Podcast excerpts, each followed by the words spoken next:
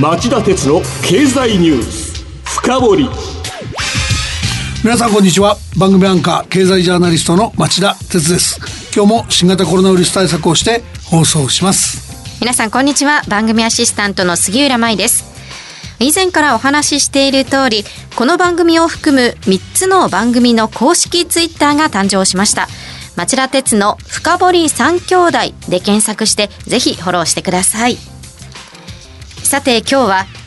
新型コロナウイルスワクチン開発の決め手メッセンジャー RNA 技術とはと題してお送りします。はい、えー、ようやく一筋の巧妙が見えてきました。まずは最近の新型コロナウイルスのワクチンのニュースを整理しましょう、はい、最初の情報は先々週月曜日11月9日でした。アメリカの製薬大手ファイザー社が開発中の新型コロナウイルスのワクチンの治験で予防の有効性が90%を超えたとする初期データを発表しました。このニュースを受けて世界同時株高が起きましたよね、で今週月曜日になるとさらに期待が膨らむニュースが明らかになりました、えー、同じくアメリカのバイオベンチャーで、えー、モデルナっていう企業が94.5%の有効性が得られたと発表したんです。3つ目が今週水曜日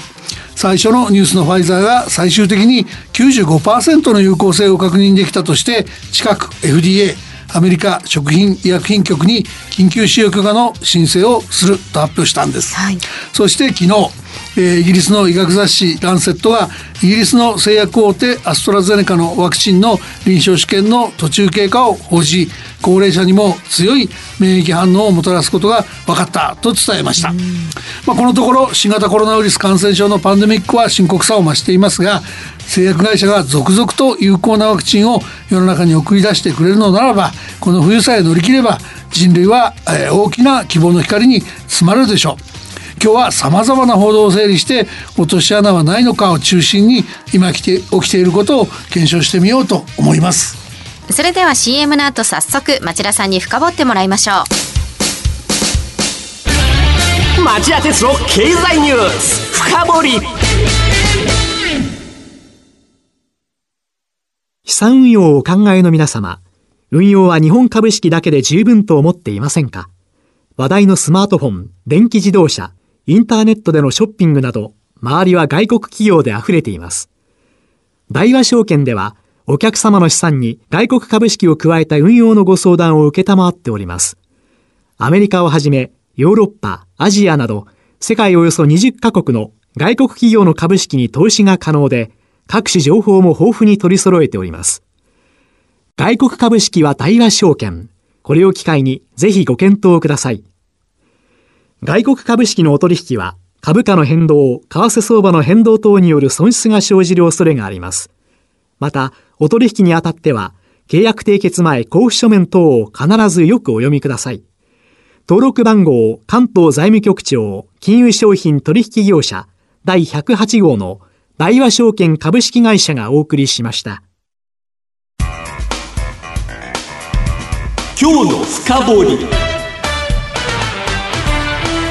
杉浦さんまずは、えー、新型コロナウイルスの感染拡大状況をもう一度整理しておきましょうよ。深刻ですよね。はい、そうですね。昨日1日の全国の新規感染者は2388人と、おとといを上回り2日連続で過去最多を更新しました。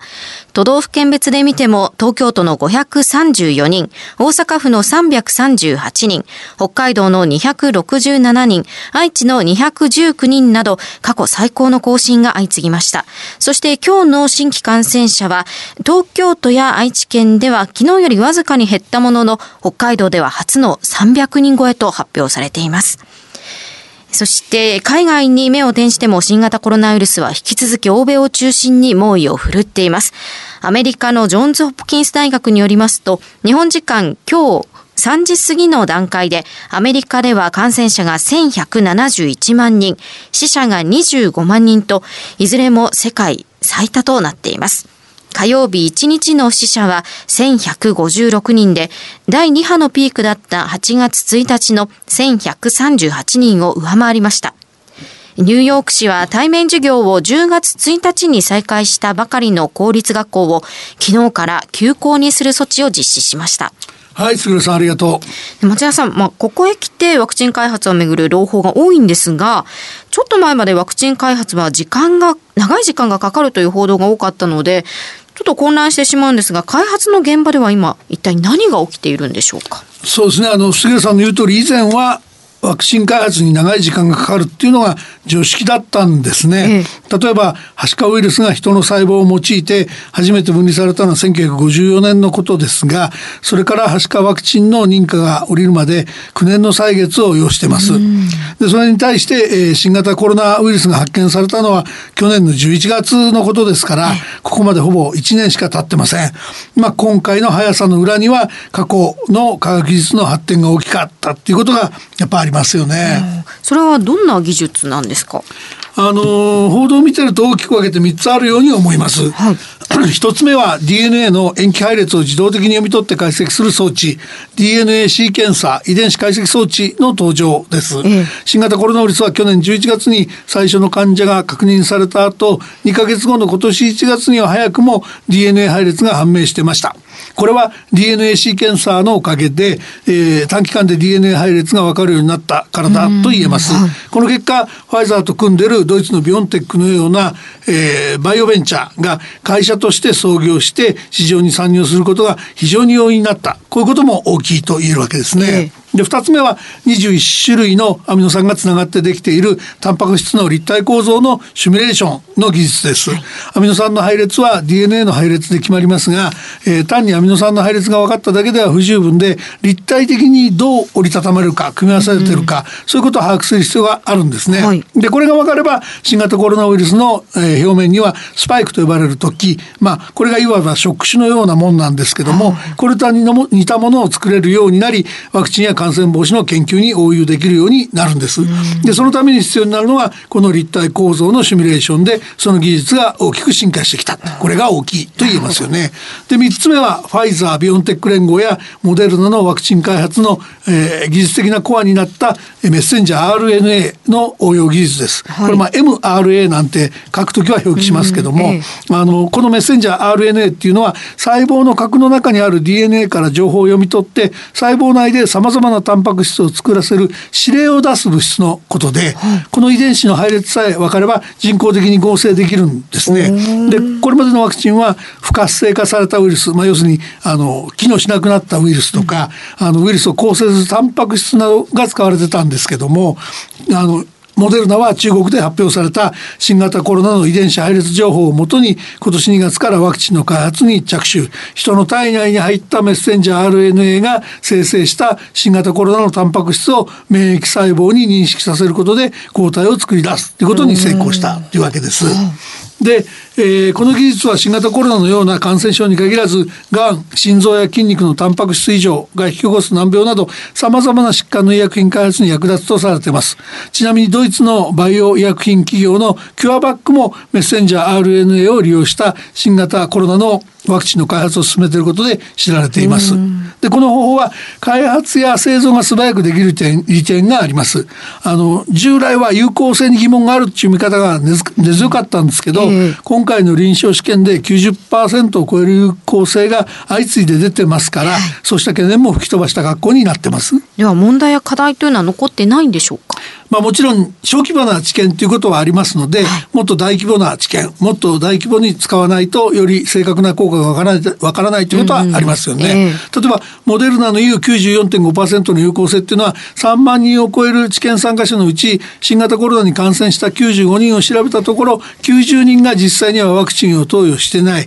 投与してた5人だけだったとか、うん、ワクチンを投与してた人は発症しても重い症状が出なかったとかそういったことを意味しているからなんですね。はい、で投与するパイが増えれば効果が薄れたり高まったりする可能性は否定できませんしウイルスが変異して効かなくなる可能性や抗体の有効期間そのものが意外と短いリスクも、まあ、今のところは否定できないと思います。はい、あとよく言われる難点はメッセンジャー RNA は壊れやすいっていうことですね。壊れやすい、はい、でそのためドラッグデリバリーシステムと呼びますけど細胞に届くまで何かに包んでおかないといけないんですね。はい、でファイザービオンテック連合のワクチンはメッセンジャー RNA を脂質ナノ粒子と呼ばれる物質で包んでいます。さらにこのワクチンにはマイナス60度からマイナス80度の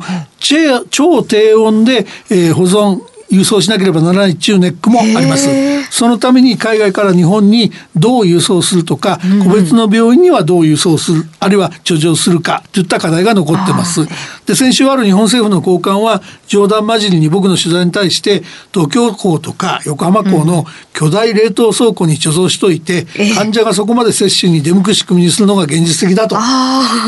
えー、そういうふうまあ冗談交じりですけど、えー、そういうふうに話してましたよ、うん、それからファイザーと比べてモデルナの強みなんですけど、えー、温度が2から8度で、えー、30日間保管できること。これが強みだって言うんですけど一方で最大6か月の保管っていうのをするためにはマイナス20度前後の低温設備が必要なことは変わりなく、えー、その意味では大同小異と言わざるを得ないかもしれません。で、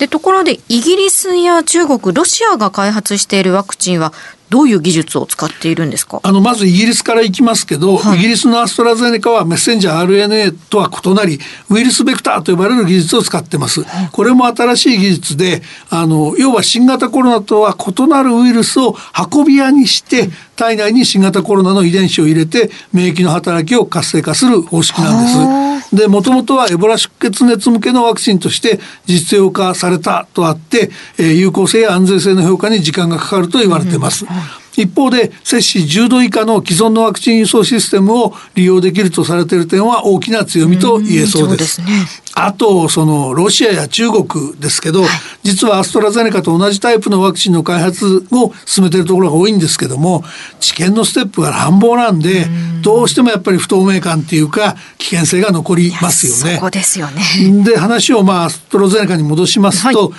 あの治験が最終段階に入っていて年内にも結果を公表するとこれあの昨日付のえー、イギリスの医学雑誌「ランセット」なんかが報じてます。はい、で日本政府は開発成功を前提にした話ですけども、えー、来年6月までにファイザーから1億2,000万回分2回接種するとしたら6,000万人分ですね。えー、でモデルナから9月までに5,000万回分、えー、の供給を受ける契約をしているほかイギリスのアストラゼネカからも1億2,000万回分のワクチン供給を受けることにしています。